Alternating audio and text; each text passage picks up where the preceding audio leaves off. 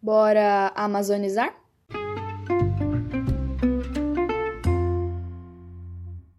Olá a todos os ouvintes do podcast Amazoniando. E o tema tratado no episódio de hoje é Amazônia em Chamas. Para falar desse assunto, temos aqui eu, Mariana e Amanda. Oiê! Bom, e como falar das queimadas se não conversarmos um pouquinho sobre as características da Amazônia? Essa região tem um clima equatorial, de altas temperaturas e muitas chuvas. Essas temperaturas variam um pouco ao longo do ano, e isso ocorre porque é uma região com baixa latitude e pouco albedo, ou seja, pouco poder de reflexão da luz, fazendo com que sempre absorva os raios solares e fique quente e com baixa amplitude térmica. Essas temperaturas ajudam muito na formação de chuvas convectivas na região, já que o ar quente sobe e quando ele encontra uma parte mais fria da atmosfera, condensa e formam as nuvens. É, Amanda, que intrigante, né? E a Amazônia é muito úmida, ou seja, sua vegetação contribui muito para isso, já que elementos presentes nas folhas das plantas, os estômatos, durante a fotossíntese, se abrem para receber o gás carbônico, e ao abrir, eles liberam água, como se as plantas estivessem transpirando. Bom, imagine o quanto de umidade é produzida pelas mais de 600 milhões de árvores na Amazônia. Essa umidade forma massas de água que voam com a ação dos ventos para muitas regiões além da Amazônia, como por exemplo a parte central e sul do Brasil. Esses rios voadores ajudam a regular não só o clima da Amazônia, mas também muitas outras partes do mundo, proporcionando climas mais estáveis. De acordo com Antônio Nobre, pesquisador do Instituto Nacional de Pesquisas Espaciais, INPE, a Amazônia contribui para as regiões atingidas por essa umidade não serem desérticas. Com a umidade que fertiliza o solo, a vegetação da Amazônia acaba tornando-se rica, com mais de 40 mil espécies de vegetais, segundo a World Wide Fund for Nature Brasil. Muitas dessas espécies têm poder medicinal, como por exemplo a carqueja e o capim-santo, que atraem o mercado farmacêutico e também são usadas pelos indígenas da região. Todas as diversas espécies vegetais, em conjunto com as mais de 427 mil espécies de animais, formam muitos ecossistemas que compõem o bioma, e por isso a Amazônia tem todos os recursos para sua própria sobrevivência. Assim, ela acaba ficando muito sensível a fatores externos, que podem mudar todo esse seu equilíbrio, como as queimadas. Mas o que será que causa todas essas queimadas na Amazônia? Um dos pontos que mais influencia essa situação é a enorme ignorância do governo brasileiro em relação às queimadas e toda a sua tentativa de dispersar sua culpa sobre o assunto. O presidente do Brasil, Jair Bolsonaro, em live feita no mês de julho, falou sobre a situação das queimadas na Amazônia. Não é que a gente está indo bem. Tem coisa para fazer? Tem. Mas não é esse trauma todo, essa, essa celeuma toda que fazem é, contra o Brasil nessa questão aqui.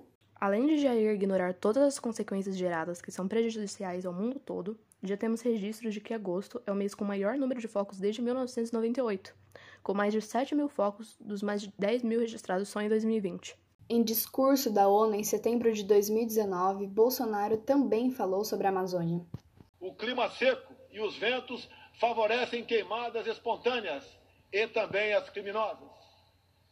Vale ressaltar que existem queimadas praticadas por índios e populações locais, como parte de sua respectiva cultura e forma de sobrevivência. Em relações a queimadas formadas por causas naturais, o Instituto de Pesquisa Ambiental da Amazônia, o IPAM, relatou que em 2019 teve um maior volume de chuvas do que em 2018, sendo que foi registrado, entre janeiro e agosto, um aumento de queimadas em 82% em relação ao mesmo período em 2018. Ou seja, as causas naturais não são o fator principal das queimadas na Amazônia. Os grandes incêndios também não têm a ver com indígenas e povos locais, já que esses utilizam técnicas de roçado para abrir pequenas áreas e eles também têm maior controle do fogo. Douglas Morton, chefe do Laboratório de Ciências Biosféricas da NASA, defendeu que as queimadas na Amazônia ocorrem principalmente em decorrência do desmatamento da floresta, com foco no agronegócio. A vegetação é derrubada por enormes tratores e deixada para secar ao sol, e o fogo é utilizado para queimar, e ter o chamado solo limpo para o plantio.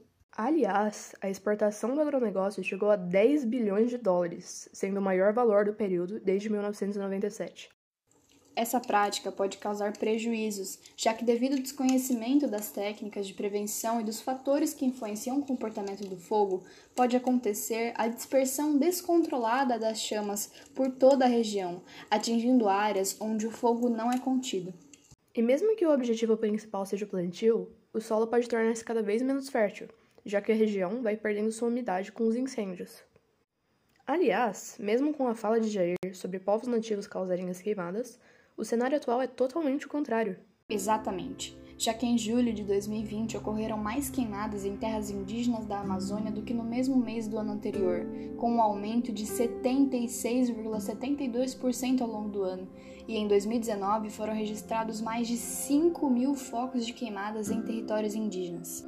A Amazônia também perde muitos de seus recursos, degradando a maior biodiversidade do mundo com a extinção de diversas espécies do bioma, fato confirmado por relatório da organização WWF, que estima que 180 espécies da fauna e 85 da flora brasileira estão ameaçadas de extinção.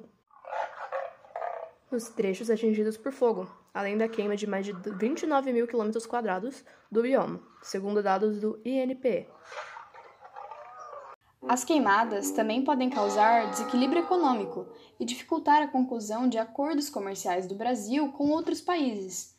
Por exemplo, o acordo comercial entre o Mercosul e a União Europeia pode ser desestabilizado devido à pressão de países como a França, que é contra os incêndios causados na floresta. E de janeiro a julho de 2019, as exportações brasileiras para a União Europeia tiveram um declínio de 14,6% desde 2018. Os incêndios também contribuem para o aquecimento global, já que liberam dióxido de carbono, agravando o efeito estufa. Aquecimento global. O aquecimento impactos profundos, podendo causar a extinção de espécies animais e vegetais, alteração na frequência e intensidade de chuvas, elevação do nível do mar e intensificação de fenômenos meteorológicos como tempestades severas, inundações, vendavais, ondas de calor e secas prolongadas.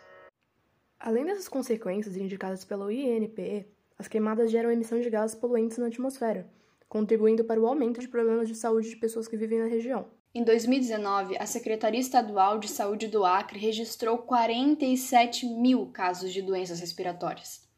Dados do Instituto de Pesquisa Ambiental da Amazônia, IPAM, expressam esse cenário. A fumaça das florestas em chamas contém uma mistura de poluentes tóxicos, incluindo material particulado conhecido como PM2,5, que pode penetrar os pulmões e entrar na corrente sanguínea.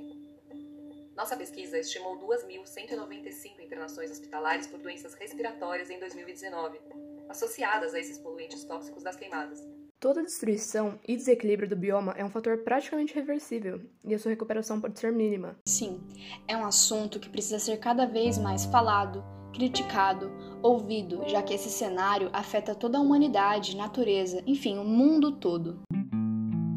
Muito obrigada por ouvir o nosso episódio de hoje e até o próximo Amazoniando.